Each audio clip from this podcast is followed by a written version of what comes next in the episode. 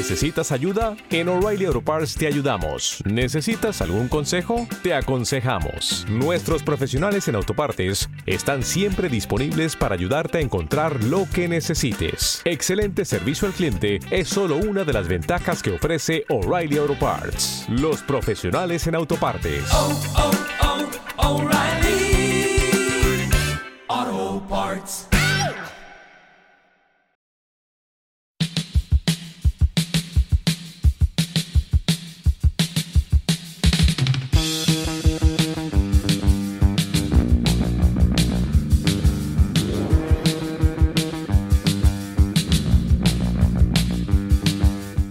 Bienvenidos y bienvenidas a esta serie realizada por la dramaturga y directora Ruth Rubio sobre la autora británica Sarah Kane, fallecida en 1999 y que tan solo unos meses antes de su trágico suicidio impartió un curso de escritura en Sevilla.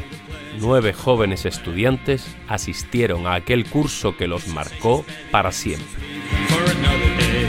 En Drama o colaboramos con este proyecto cediendo nuestra humilde plataforma para darle cabida a esta serie titulada Los nueve de la Kane.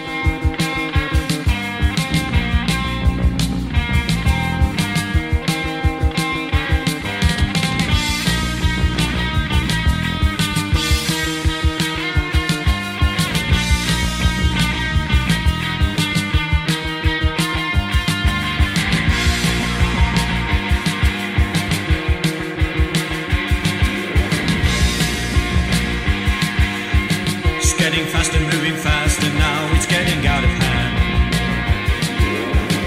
On the 10th floor down the back stairs into no man's land.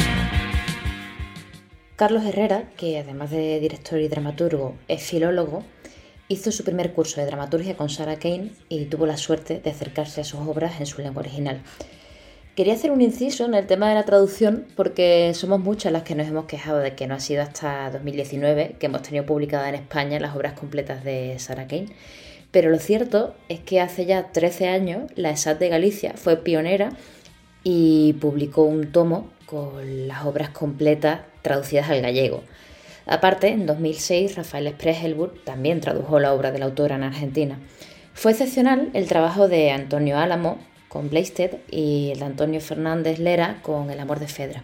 Ambos textos publicados en la revista ADE porque gracias a ellos estas dramaturgas que hicieron el curso con Sarah Kane tuvieron acceso a las obras de la autora. Con Carlos abordamos la diferencia entre vulnerabilidad y fragilidad, la autoficción, la autoficción cruda, como él la llama, y hablamos del legado que en él deja la autora, que no solo tiene que ver con lo meramente textual, sino que también tiene mucho que ver con la plástica escénica y el poder de la imagen.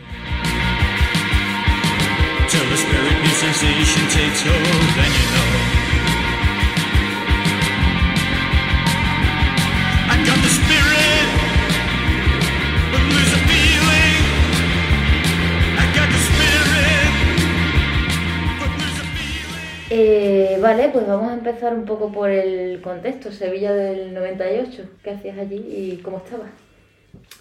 Pues yo en ese momento eh, seguía, seguía en el grupo universitario de filología, que había dos.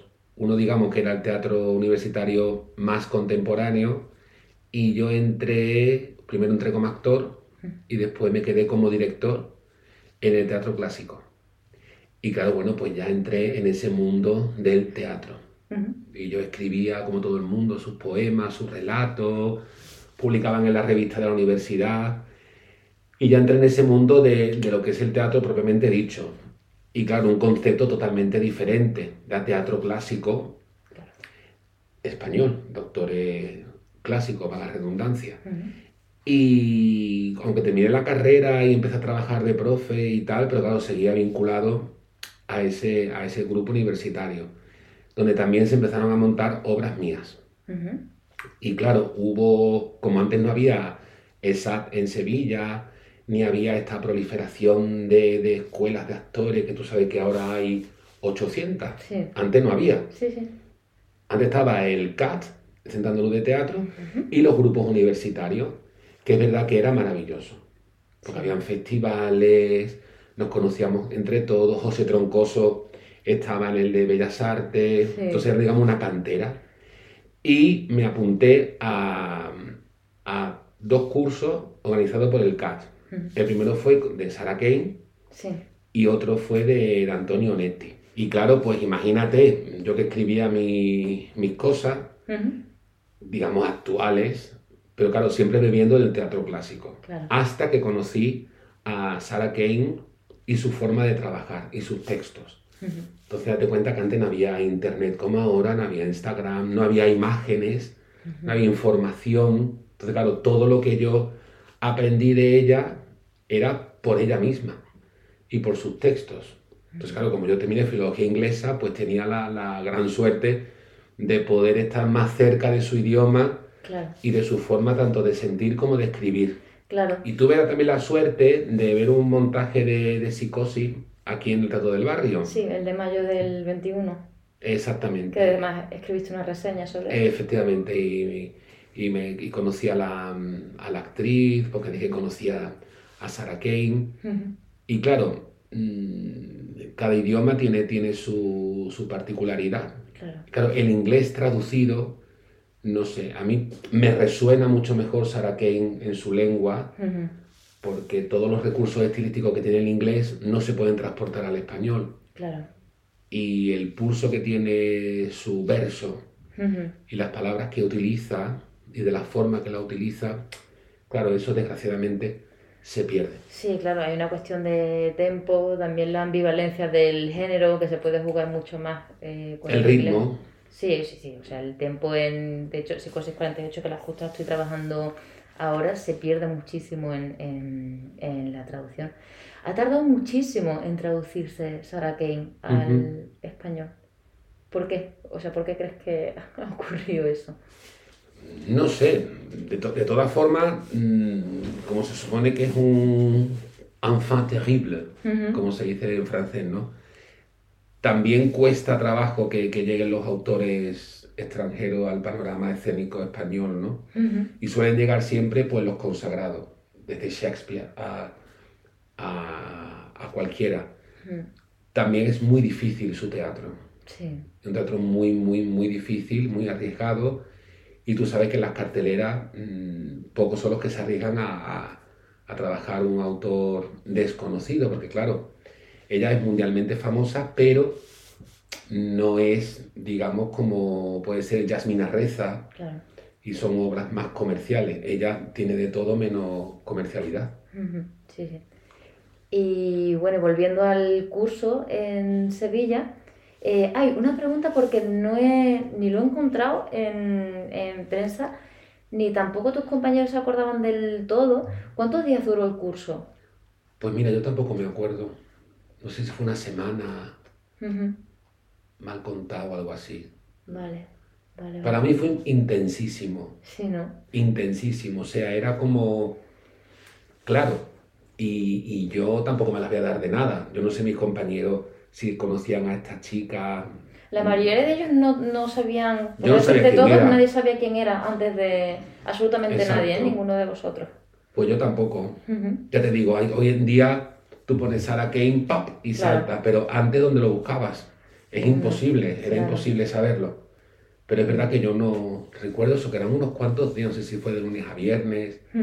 Me pareció mucho, Sí. bueno, pero mucho. Sí, sí. ¿Y qué recuerdas de los ejercicios? Y preguntarte también junto con esto, no solo qué recuerdas de aquellos ejercicios, sino cuáles de aquellos ejercicios o cuáles de las cosas que descubriste en aquel taller siguen a día de hoy contigo y con tu escritura. de lo que pervive en mí, de, Sí. de su forma de trabajar. Sí, exacto, de lo que salió de aquel taller. Ella, ella no decía cómo teníamos que trabajar. Ella hablaba muy poco, muy poco. También tenía a la traductora de alguna forma. Sí, a Mary Pitt. Ajá. Y era un personaje muy enigmático, muy, muy enigmático. Era como una, como una esfinge, ¿no? Y aunque era joven como nosotros, pero no me parecía tan joven. ¿Me explico? Sí, absolutamente. Sí, sí, sí. Era un personaje totalmente eso. Creo que puede ser como una esfinge. Vamos, nunca, nunca la. Yo espero que nadie se moleste por, por la palabra esfinge, No, pero no, era no, algo absoluta. como muy erático y, y no sé, nos quedábamos todos así. Yo por lo menos me quedaba como absorto mirándola. Y me acuerdo que un ejercicio era que planteó una situación que se iba a estrellar un avión y había que y algo contó de un accidente que la, que se encontraron en los respaldos de los asientos que la gente había escrito sus últimos pensamientos en esos respaldos del asiento del avión antes de estrellarse. Ujú. Todo esto un poco como terapia pero bueno estoy recordando así. Y también otro pero ese no me acuerdo pero sí lo- tengo la imagen de ella pero no me acuerdo de, de lo que era eh, algo así como pensar en el tiempo que se consume un- una cerilla. Tenéis que presentaros en el momento que tardaba en, en consumirse. Eso la era... cerilla, sí. Ah, pues yo no me acordaba. Lo de la cerilla sí me acuerdo. Sí. Pero... Claro, evidentemente una persona muy inestable. Y claro, mm, yo personalmente de donde venía, entrar, porque ahora sí, yo he hecho muchos más cursos de dramaturgia, sobre todo aquí en Madrid, y claro, ya está un poco, sabes de qué va, pero claro, eso fue el primero, y con ella. Sí, sí, sí. Entonces, a mí por lo menos fue un antes y un después. Que Esto suena, suena como a cliché de decir, conocí a Sarah Kane y fue un antes y un después. Es que realmente lo fue. Realmente lo fue. Me atreví a escribir, sobre todo a dirigir y a montar en ese límite en el que ella se movía. La palabra límite y, y- y el- concepto en sí de explorar el límite es algo que ha aparecido eh, mucho en, en las conversaciones que estoy teniendo con, con vosotros. Y, y también la noción del descubrimiento. Yo con Sarah Kane descubrí la sangre. Descubrí la sangre. Me fascinó el tema de la sangre en el escenario. Ujú. De hecho, le pregunté, no sé si era Blastic, puede ser, que cómo, cómo hacía para sacar el ojo un- de un personaje a otro, Sí. y me dijo que era con una, con una guinda, con una guinda, hacía el efecto de la guinda al actor, y hacía así y sacaba. Y yo, mi oral incorrecto, Ujú. que acaba sacándole los ojos al personaje, hice eso. Entonces fue como un guiño a, a Sarah Kane. Y en Bastardo saqué un corazón, un corazón de cerdo. Sí. Siempre comprábamos un corazón en el mercado. O sea, a mí el tema de la, de la sangre y de, y de ese límite, y sobre todo de personajes mm, mentalmente inestables, yo eso es lo que he sacado de ella, más el, el tema de- de- de poder acercarse a eso sin temor. Claro, qué curioso porque a ti te, te ha acercado a algo que tiene que ver con lo narrativo, que es el límite desde la palabra, pero también algo que tiene que ver con la plástica. Hmm.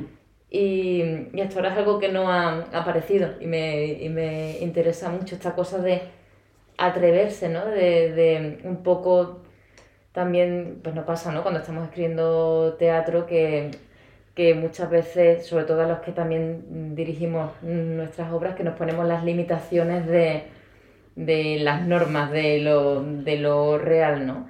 Y es como, ¿no? ¿Y por qué no le, Sí, por qué no le puede sacar los ojos un personaje a, sí, a, a otro, ¿no? Entonces esta, esta sensación de libertad que os tuvo que dar el estar trabajando con ella de- debió de ser, mm, debió de ser abismal. Y también hay una parte, hay una parte de ella que, que es la poesía. Mm, Porque ella bebe mucho de Shakespeare, por ejemplo. Sí. Y, y toda la bloody, la bloody tragedy o revenge tragedy que se llama, ¿no? De toda esta parte que siguió a la parte de a la a Shakespeare de, de, de comedias, sang- de tragedias sangrientas. sí, Entonces ella creo que bebe de esa poesía. Claro, pasa que los británicos, date cuenta que no, somos como, no son como los españoles. Allí el tema de Shakespeare lo tienen como muy mamado desde, desde la guardería. Aquí los niños no hacen Lope de Vega, Ujú, ni Calderón, pero ellos sí hacen el Sueño de Noche de Verano, Romeo y Julieta. Entonces, claro, yo veo, percibo en su texto esa pulsión poética, como te he dicho antes al principio, de la sonoridad, y hay mucha belleza en esa crueldad. Sí. Y yo, por ejemplo, a mí eso me ha servido mucho. A pesar de la crueldad, que haya belleza en, en la palabra. Y eso es, pues, Shakespeare. Absolutamente. Yo lo veo, lo Sí, veo sí, así. Total. Em, bueno, ha- hablé un poco de em, Allende el Mar. No sé si recuerdas eh, la obra o no recordarla a lo mejor en su contenido, pero que supuso, porque fue la obra ¿no? que escribiste durante Sí, el, durante el, El ejercicio este, digamos, final o algo así fue. Pues, siento decirte que no me acuerdo. Yo sé que era un travesti. Ujú, un travesti, un transexual perseguido. Eso es lo que yo creo recordar. Creo recordar. Y es verdad que era un monólogo, eso sí me acuerdo. Porque a mí el monólogo es algo que me, que me ha gustado hace mucho trabajar siempre, Sí. más que el diálogo. Por eso te he dicho lo del tema mental, el tema de la introspección, ¿sabes? Ajá, Me acuerdo de eso. sí, sí. No sé, me llevó, yo tenía una pareja en ese momento y me decía, Carlito, cada vez que vienes del curso, vienes fatal. Claro, porque estábamos haciendo calderón en la universidad. Claro. Claro, yo, yo iba a ese curso y, y- y venía súper tocado. Primero que era contacto con gente, con dramaturgos que yo no conocía. Entonces ya esa interacción con gente que tú no conoces, no esa energía de gente allí reunida, y ella del, del Royal Court de, de Londres, y digo, bueno, pero esto que esto es muy grande. Claro, suena a Londres, ¿no? Sí, sí, sí, sí. Y esto es como muy grande. Entonces, claro, yo salía de allí y creo que todos salíamos un poco como diciendo, pero ¿esto qué es? Imagino que, bueno, me atrevo a imaginar, corrígeme si me equivoco, que imagino que también saldrías tocado allí porque había un, habría un pacto no escrito, un pacto de vulnerabilidad, ¿no? De, decir, venga, pues si vamos a explorar los límites, si vamos a explorar la belleza que hay en lo cruel, la única forma es mostrarse eh, vulnerables, ¿no? A la hora de escribir. Claro, y, la- y lamentablemente la, la primera persona vulnerable era ella. Más que vulnerable, me gusta decir más frágil. Tenía- claro, después ocurrió lo que ocurrió. Entonces, claro, es verdad que cuando, cuando te enteras de, de todo lo que ocurrió después, que no es como ahora, que vuelvo a repetir, que te enteras de qué ocurrió, cómo ocurrió, te enteras como diciendo, ha fallecido Sarah Kane, se ha suicidado, claro. Ahora tú te reportas a esos momentos del taller con ella, Y se resignifica todo. efectivamente, tú lo has dicho, se resignifica todo, todo tiene un porqué, y como diciendo, Dios mío, hemos estado en manos de alguien que nos ha llevado al límite, al límite de todo, que ya estaba al límite de su vida. Y, además también la, la cuestión generacional que, oh, que tenía vuestra edad. Sí, pero ya te digo, yo no la veía de mi edad, ¿eh? Yo no veía a una chica de mi edad, Sí, sí. no. Nunca me lo he preguntado, me lo, me lo estoy, lo estoy contestando ahora contigo. Pero yo no la recuerdo una chica de mi edad. Cuando me has dicho, cumpliría la edad que tú tienes, y incluso ahora me ha vuelto a chocar, digo, sí, no sé. O yo me veía más, no sé, más crío, o sobre todo más ingenuo, ¿no? Ujú. Sí, sí. Claro, yo no sé mis compañeros en ese momento si tendrían algo ya de carrera dramatúrgica, pero creo que estábamos todos como en unos Sí, comienzos estaba esto ahí. en los inicios y justo esta mañana hablando con Gracia, que también eh, tiene la, la misma edad que, que vosotros, se lo decía y decía, tenía 27 años, pero parecía infinitamente más madura. Parecía que había vivido como más de lo que habíamos vivido. Y, y es curioso que esto, sin haberlo hablado entre vosotros, forme parte como de ese imaginario colectivo de lo, de lo, de la figura de, de, de ella, ¿no? Em, me, me interesa mucho esta es como este, esta puntualización que has hecho, ¿no? Cuando yo te proponía la palabra vulnerable para referirme a ella y tú me hablas de fragilidad. Realmente el, Mm, O sea, claro, mm, decía vulnerable porque me pregunto, y, y me lo pregunto ahora mm, contigo en, en voz alta, que hasta qué punto no hay, claro, el, la vulnera- el mostrarse vulnerable hay una voluntad de, ¿no? Mientras que la fragilidad es algo inevitable, ¿no? Entonces, claro, eh, tenía la sensación de que estabas puntualizando precisamente porque para ti esa vulnerabilidad en ella te parecía algo que ella no podía evitar o que no podía controlar. No, no, pero ya te digo, yo no la veía vulnerable. No, te he dicho que era como una esfinge. Yo no la veía vulnerable. Lo que sí es verdad que a toro pasado, sabiendo lo que había sucedido y de la manera que había sucedido, y no era la primera vez que lo intentaba, creo, creo recordar, ahí, como tú bien has dicho, se resignifica todo y dice, estabas en manos de alguien frágil. Es decir, que, que- que su vida pues pendía de un hilo, que, que no, que no podía llevar las riendas de su propia vida. Claro, ahí, pues esa es mi visión. Pero con ella delante, yo no tenía ni, ni- no no había ningún síntoma de, de- de ser vulnerable ni frágil. ujú, Era, era enigmática, era dura. Tenía una expresión como, como muy dura. No sé, Y entiéndase, dura en el sentido de sí, una mirada como muy fija Sí, y como... sí. Porque evidentemente después sonreía y era una chica agradable. Pero te- me estoy hablando, estoy hablando de hace mucho tiempo y, y de imágenes, ¿no? Y, mm, y cuando la lees, sin embargo, no, no te da la sensación de que hay una elección de mostrarse vulnerable. Hombre, por en psicosis sí, por supuesto. Ujú. Claro, autobiográfica y realmente... Mira, eso es otro de los puntos que yo recojo de su influencia. Porque ahora, bueno, ahora se llama autoficción. Vale. De hecho, prologa un libro que se llama Mí, de compañeros míos de, de obra de autoficción. Y digo, anda, pues resulta que lo que yo escribo se llama autoficción.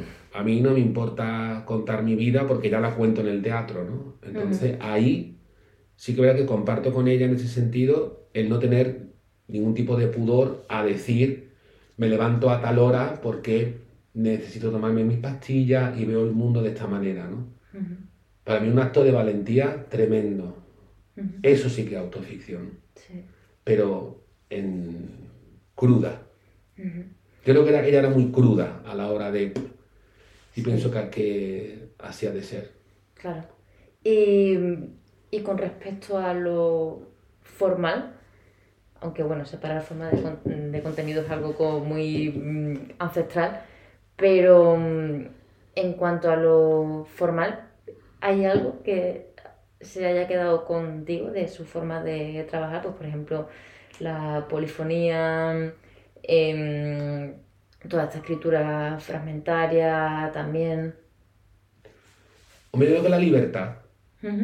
La libertad, porque cuando yo ahora veo lo que veo aquí, en este aquí, a esta hora, cuando yo veo lo que veo, porque eso también hago reseñas, Ujú. y que siempre digo que no soy crítico de teatro, que voy y escribo mis impresiones, no se me ocurre enmendarle la plana a nadie, pero creo que este tipo de personas como Sarah Kane forma parte de ese parnaso de, de elegidos y ya todo lo que viene después, como se dice, suele, se suele decir, no hay nada nuevo bajo el sol. Yo creo que esa transgresión de ella a la hora de escribir esas frases y a la hora de... de, mm, fue ella la, para, para mí, ¿no?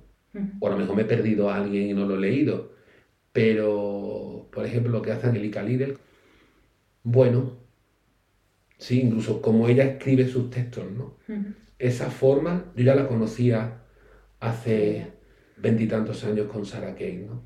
Y mm, aprovechando que también tienes este rol de espectador, activista, mm, que hace reseñas de, de teatro, em, me, una- un, un punto en el que estoy parando siempre que, que estoy haciendo la- las entrevistas es em, hablar sobre la figura del espectador, porque me parece que también hay una voluntad en la literatura de Sarah Kane por hacer tomar partido al espectador, ya sea incomodándole, ya sea mostrándole la crudeza, la violencia. Em, entonces, bueno, quiero preguntarte cómo piensas que veía ella al espectador y preguntarte, por supuesto, cómo lo ves tú. Y además me interesa mucho esta faceta tuya también de... ¿Cómo veía ella al espectador? Sí. Yo, yo eso no, no puedo, no puedo contestarlo porque no, no sé si lo dijo. Hablaba muy poco, ¿eh? Era muy parca en palabras, eso sí, y como que pensaba mucho lo que, lo que tenía que decir y, y era muy telegramática, esa es mi sensación. Como espectador, bueno, pues yo soy de la opinión, siempre lo digo, como Pirandello, ¿no? Que hay que meter el dedo en el ojo del espectador, ¿no? Hay que inquietarlo de alguna manera, pero no inquietar por inquietar. ¿vale? Entonces, claro, cuando vi el monólogo de esta chica en el reto del barrio, disfruté mucho porque la sensación que yo tenía con lo de psicosis y verla a ella, creo que podría ser muy, muy rayano en lo que Sarah Kane transmitía con su texto, ¿no? Porque era, era, claro, era desagradable. Y yo, como soy ese tipo de teatro, pues la verdad que yo estaba como pez en el agua. Es lo, es lo que te puedo, es lo que te puedo decir. Ujú. Él- él- ella escribía para, para conmover, pero es que el teatro se escribe para eso. Y como yo soy de la rama de la tragedia, la comedia no te conmueve, te alegra. Que sí que después hay una lectura de como Molière, de... Sí, pero realmente lo, lo que te hace que te levantes del, del asiento, como mi obra Bastardos, ¿no? La del corazón y la de la sangre y todo eso. Ujú. que a la media hora se levantaron 10 personas y se fueron. Había 300, pero bueno, se fueron 10 o 12 por lo visto. Ujú. Y la gente, "Ay, que se han ido, que se han ido. Digo, claro, bien, Es que un, un espectador tiene que estar vivo y tiene que poder Claro. emitir opinión. Y la crudeza Ujú. es lo que yo vuelvo a... eh, A mí, a mí en su teatro veo esa crudeza y esa poesía. Vuelvo, vuelvo a repetirme en eso. Pues para despedirnos, eh, me gustaría preguntarte algo que ella preguntó en el taller, que es ¿qué canción crees que suene el día de vuestro funeral? Ah, pues...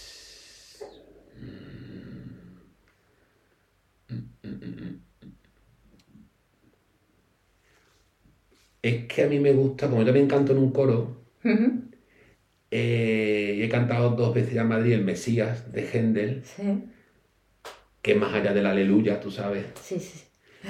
Pues a mí hay una pieza del Mesías de Händel, Behind. Ay, ¿cómo se llama? Ahora mismo no me sé el título que está en inglés antiguo, no lo recuerdo. Pues no sé, yo creo que cualquier, cualquier pieza del Mesías de Händel, Salvo el aleluya. Sí, porque porque un funeral- En un bueno, podría ser muy... A lo mejor descubres la comedia el día de tu funeral A lo mejor la, descubro. Nosotros hemos empeñado en la, en la comedia. Yo soy muy sarakeniano. Es que no sé qué manía. Dirigí comedia en el clásico, dirigí un calderón que era comedia, Sí. pero a mí como un como sangre y como verso y, y como fuerza, pues yo me he quedado con eso. Pero yo creo que cual- cualquier, cualquier pieza del Mesías de Gendo del Requiem de Mozart, a mí eso me pone, uff, cuando tú tocas el violín, a mí eso me, me- me- ese día es irae, a mí eso, yo creo que una- algo así, algo como, pues eso, pues muy, muy trágico. Pues Coño, estupendo. si me he muerto. Yo- Que menos, que, que la música esté a la altura. La drama. me gusta, pero no sé, yo creo que esa sería un poco la, la banda sonora.